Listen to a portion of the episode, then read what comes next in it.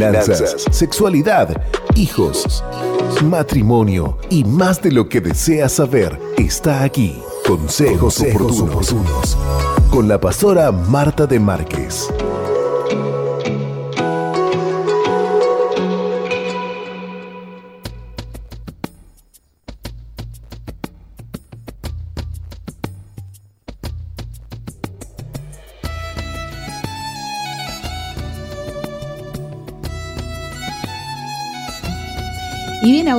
Llegó el viernes, pasamos las 9 y 30 y nosotros tenemos una cita con ustedes. Y es la de consejos oportunos junto a la pastora Marta de Márquez, quien ya está con nosotros, aunque llueve, aunque bajó la temperatura, es un día más eh, que tenemos para disfrutar, para celebrar la vida y para compartirlo juntos. Así que buenos días, pastora. Buenos días, Joana, y buenos días a toda la audiencia. Aquí estoy un poquito mojadita, pero... Celebramos la lluvia también, la necesitamos. Alguien debe necesitar la lluvia. Mientras venía caminando decía, bueno, este día lo ha creado el Señor, me voy a gozar en él, qué linda la lluvia. Bueno, ¿qué vamos a hacer? Eso, todos los días son días diferentes, así que bueno, agradecemos a Dios por la vida voy a compartir algo de la importancia de que debemos ser fieles en lo natural, porque eso va a producir una revelación en lo espiritual. Si no somos fieles en lo natural, difícilmente seamos fieles en, lo espiritual. Por ejemplo, lavar el auto, planchar la ropa, limpiar la casa, usar desodorante, pagar todas las cuentas. Todas estas cosas son naturales y muy importantes son importantes porque la vida exterior es lo que constituye el testimonio de un cristiano al mundo, de que Jesucristo puede salvar, sanar, liberar y marcar la diferencia en la vida de una persona. Es equivocado decir que las cosas naturales no importan, solamente porque vamos a tener una tarea espiritual. La verdad es que en muchos casos la obra espiritual no aparecerá hasta que estemos produciendo frutos en las áreas naturales de nuestra vida. Se siembra cuerpo animal, resucitará cuerpo espiritual. Hay cuerpo animal y hay cuerpo espiritual. Así también está escrito, fue hecho el primer hombre Adán, alma viviente, el postrer Adán, espíritu vivificante mas lo espiritual no es primero, sino lo animal, luego viene lo espiritual. Hay un cuerpo natural y un cuerpo espiritual. El cuerpo natural vino primero y luego el espiritual. Dios enseña a sus hijos los principios de la realidad espiritual por medio del conocimiento y la aplicación de los principios naturales. Lo natural es el primer, en primer grado, lo espiritual es el segundo. Nuestra experiencia natural es la parábola que revela las más profundas verdades espirituales. Si no eres fiel para cortar el césped, estacionar bien el auto, no serás fiel para gobernar. Si no obedeces a tus padres, no obedecerás al Espíritu Santo. Si no sigues las instrucciones de un examen en la escuela, no acomodarás tu vida a la palabra de Dios. Primero lo natural, luego lo espiritual. Pablo dice que recibimos un cuerpo natural antes que un cuerpo espiritual. El hombre natural viene antes que el espiritual. Hubo un Ismael antes que un Isaac. Ismael fue producto de Abraham, Isaac fue producto de Dios. Hay en hoy en el Antiguo Testamento, antes que un Nuevo Testamento, hay, un Nuevo Testamento, perdón, un Antiguo Testamento antes que un Nuevo Testamento. La ley viene antes que la gracia. Debo gobernar mi familia natural antes de gobernar en la familia espiritual de Dios. Si quebrantas esta verdad, estás preparándote para el desastre.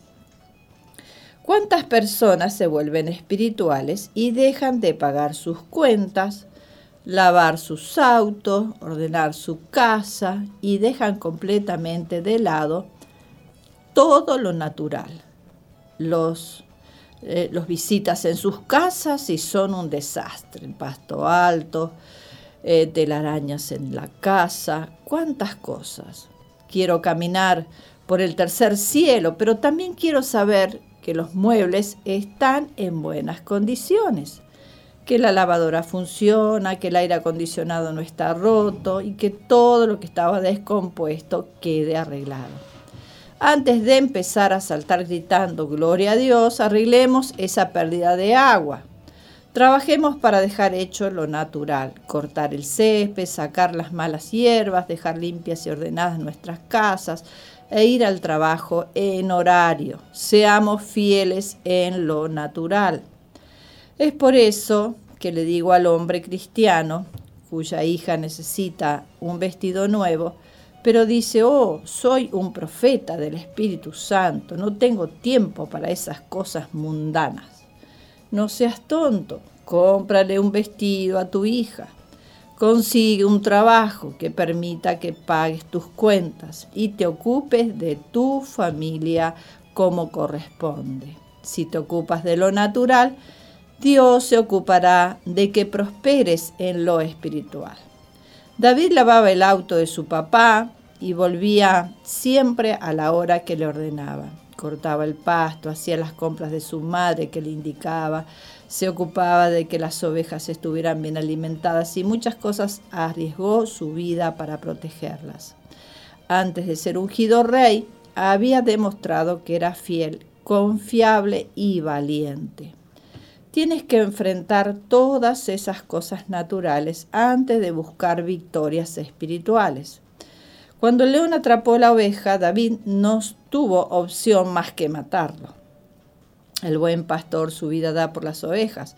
No solo eso se aplica espiritualmente a Jesús, sino que tiene una aplicación natural para los pastores de las ovejas reales. El pastor verdaderamente da su vida para salvar a una oveja. David dijo, León, realmente no me gusta hacer esto, no me gusta hacer esto, pero lo que tú tomaste es una oveja de mi papá y te digo que tendrás que devolvérmela si no quieres que te mate.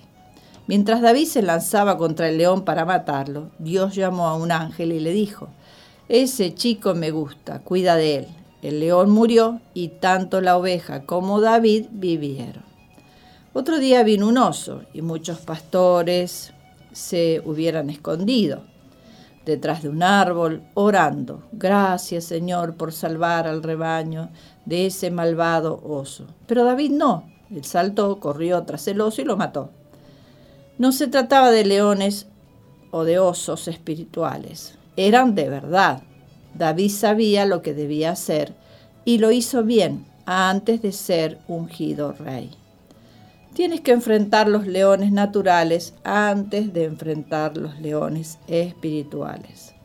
Más tarde, cuando todo el ejército de Israel se acobardaba frente a Goliat, que fue exactamente lo que hizo David, se formulara esa pregunta tan extraña, ¿quién es este filisteo incircunciso para que provoque a los escuadrones del Dios viviente? La razón por la que David podía mirar directamente a los ojos de ese gigante y decirle que sería comida para las bestias del campo era que mientras cuidaba fielmente de sus ovejas, había recibido una revelación espiritual. David respondió a Saúl, tu siervo era pastor de las ovejas de su padre, y cuando venía un león, un oso, y tomaba algún cordero de la manada, salía yo tras él y lo hería y lo libraba de su boca. Y si se levantaba contra mí, yo le echaba mano de la quijada y lo hería y lo mataba. Fuese león, fuese oso, tu siervo lo mataba, y este filisteo incircunciso será como uno de ellos, porque ha provocado al ejército del Dios viviente. Añadió David, Jehová, que me ha librado de las garras del león y de las garras del oso, él también me librará de la mano de este filisteo. Y dijo Saúl a David, ve, y Jehová esté contigo. Mientras cumplía sus deberes como pastor protegiendo a las ovejas, matando al león y al oso, David experimentó algo que no se puede experimentar de otra manera que no sea siendo fiel en las cosas naturales. Descubrió que cuando era fiel para hacer lo que se suponía que debía hacer, aunque le resultara monótono e insignificante, Dios era más que fiel para llevarlo al éxito, aún en situaciones en las que estaba en peligro su vida. Para cuando David enfrentó a Goliat, tenía la revelación espiritual necesaria para enfrentar el desafío directamente. Dejó a sus hermanos y al resto del ejército tendidos sobre el polvo con la boca muy abierta. Antes de que David supiera que Goliat existía, hubo una ocasión en que dejó sus deberes como pastor de ovejas para cumplir el rol de mensajero para su padre. Su obediencia en esta simple tarea lo convirtió en el campeón de los guerreros de la nación israelita. Y dijo Isaías a David, su hijo, toma ahora para tus hermanos un efa de este grano tostado y diez panes eh, y, llévalos, llévalos pronto al campamento a tus hermanos. Y estos diez quesos de leche los llevarás al jefe de los mil y mira si tus hermanos están buenos y toma prendas de ellos. Aquí el padre de David le dio una orden y David no tuvo que orar para decidir si iba a cumplirla o no. Simplemente lo hizo. Tenemos que diferenciar entre las situaciones en que somos guiados por el Espíritu Santo y cuando solo debemos obedecer haciendo lo que se nos ha dicho que hagamos. Cuando estamos bajo autoridad, y se nos encomienda una tarea, no tenemos que orar para decidir si lo haremos o no, a menos que nos pidan algo que sea pecado o vaya en contra de la palabra de Dios, simplemente eh, no lo haremos. La fidelidad en lo natural significa que somos obedientes para hacer las tareas cotidianas, insignificantes, sin pensar si eso nos va a dar una recompensa espiritual o no. El principio que no se aplica aquí es que responderás al Espíritu Santo en las cosas espirituales en la misma medida en que obedezcas a quienes tienen autoridad sobre ti en las cosas naturales. Se levantó pues David de mañana y dejando las ovejas al cuidado de un guarda, se fue con su carga como Isaí le había mandado y llegó al campamento cuando el ejército salía en orden de batalla y daba el grito de combate. Y se pusieron en orden de batalla Israel y los filisteos, ejército frente a ejército. Entonces David dejó su carga en manos del que guardaba el bagaje y corrió al ejército. Y cuando llegó preguntó por sus hermanos si estaban bien. Observa cuán responsable es David. Se levantó temprano, no durmió hasta tarde, lo cual demuestra que es diligente no dejó que las ovejas vagaran por ahí tratando de buscar algo que comer mientras él estaba fuera. Las dejó al cuidado de un guarda. Vemos a David preocupado por las pequeñas cosas, por los pequeños detalles. Él llevó la comida a sus hermanos y cuando llegó al campamento dejó su carga al cuidado del encargado del bagaje. No se le pasaban por alto los pequeños detalles. Su entusiasmo y excitación no hicieron que se distrajera y olvidara ser obediente y responsable. Eso es madurez. Cuando escucha eh, el reto de Goliat, David ya ha practicado la lucha contra enemigos más grandes y más fuertes que él. Ha matado al león, ha matado al oso y ha arriesgado su vida. David confía en que Dios es fiel y capaz para librarlo cuando él hace su trabajo o hace lo correcto. Confía en tener fe en Dios y confía en su capacidad para obrar a través de ti. Cuando has caminado por el fuego para obedecer a Dios y sales al otro lado sin haber sufrido ningún daño, sabes que fue su poder el que te hizo salir sin un rasguño.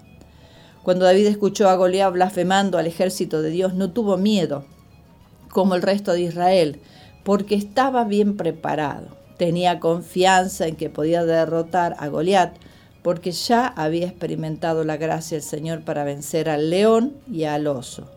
había aprendido la lección espiritual de que Dios está siempre dispuesto a librar a los que creen en su palabra y actúan basándose en ella. David entró a la batalla en obediencia a su padre, pero su padre lo envió a hacer ese mandado solamente porque David había demostrado que era fiel en sus deberes como pastor de ovejas. Puedes ver que su fidelidad le dio mayores oportunidades y Goliat sí que fue una gran oportunidad. Para David, Goliat no era una catástrofe, sino una gran oportunidad para la que estaba bien preparado. No creó que cuando cuidaba las ovejas y vencía al león y al oso, él supiera que estaba siendo preparado para vencer a Goliat, ni para reinar sobre Israel. Para él era simplemente un buen día más de trabajo. Estaba siendo fiel simplemente. Tus decepciones, tus inconvenientes, tus presiones, tus circunstancias, tus problemas y tus bendiciones, todas son rutas en las que Dios puede prepararte. no son desvíos. Quizá te parezca así a ti, pero son todas, todos partes del plan preparatorio de Dios para ti. Ser fiel en todo lo que se te pida que hagas hará que tengas más oportunidades en tu vida. La fidelidad logra la victoria. Entonces habló David a los que estaban junto a él diciendo, ¿qué harán al hombre que venciera a este filisteo y quitar el oprobio de Israel? Porque ¿quién es este filisteo incircunciso para que provoque a los escuadrones del Dios viviente? Luego de haber sido entrenado en la tarea diaria de cuidar y proteger a las ovejas, David podía enfrentarse a todo el ejército de, de su nación y pedirle explicaciones sobre este filisteo que los desafiaba. Sin ese entrenamiento tras él, David habría estado muy desubicado en confrontarlos. Por eso es tan importante ser fiel en lo natural quieres tomar el principado que está sobre tu ciudad, pero no puedes mantener corto el césped de tu jardín. No has sido fiel en las pequeñas cosas, así que no tienes idea de cómo Dios desea lograr las grandes cosas y mujeres, si no hicieran la cama, levantaran, levantan los juguetes de sus hijos, aspiran el polvo de las alfombras, de los muebles, ni lavan los platos, o si han dejado los pantalones sus esposos en agua tanto tiempo que ya están creciendo hongos sobre ellos. Ve a lavar la ropa. Tienes que hacer lo que Dios te manda. Traer el reino de Dios a tu vida diaria. Ese es el mensaje que el Espíritu de Dios nos da desde Belén. Si lo haces, no te meterás en algo que esté por encima de tu cabeza. Si crees que Dios te ayudará a pagar el alquiler, los impuestos de la casa, ahora te será mucho más fácil luego confiar en que Él está a tu lado y te va a ayudar. La fidelidad de David en lo natural, en las pequeñas cosas cotidianas, lo llevaron a una gran victoria. Dios busca a alguien que no esté pensando en su propia debilidad y en las fuerzas del gigante, sino que comparará al gigante con la mano que partió, que, que abrió el mar rojo. Y David era ese hombre corrió hacia Goliat, lanzó la piedra, lo derribó y luego le cortó la cabeza. Un día de trabajo para un fiel pastorcito de ovejas. A partir de ese momento, la vida de David cambió drásticamente, motivado por su increíble victoria sobre el gigante.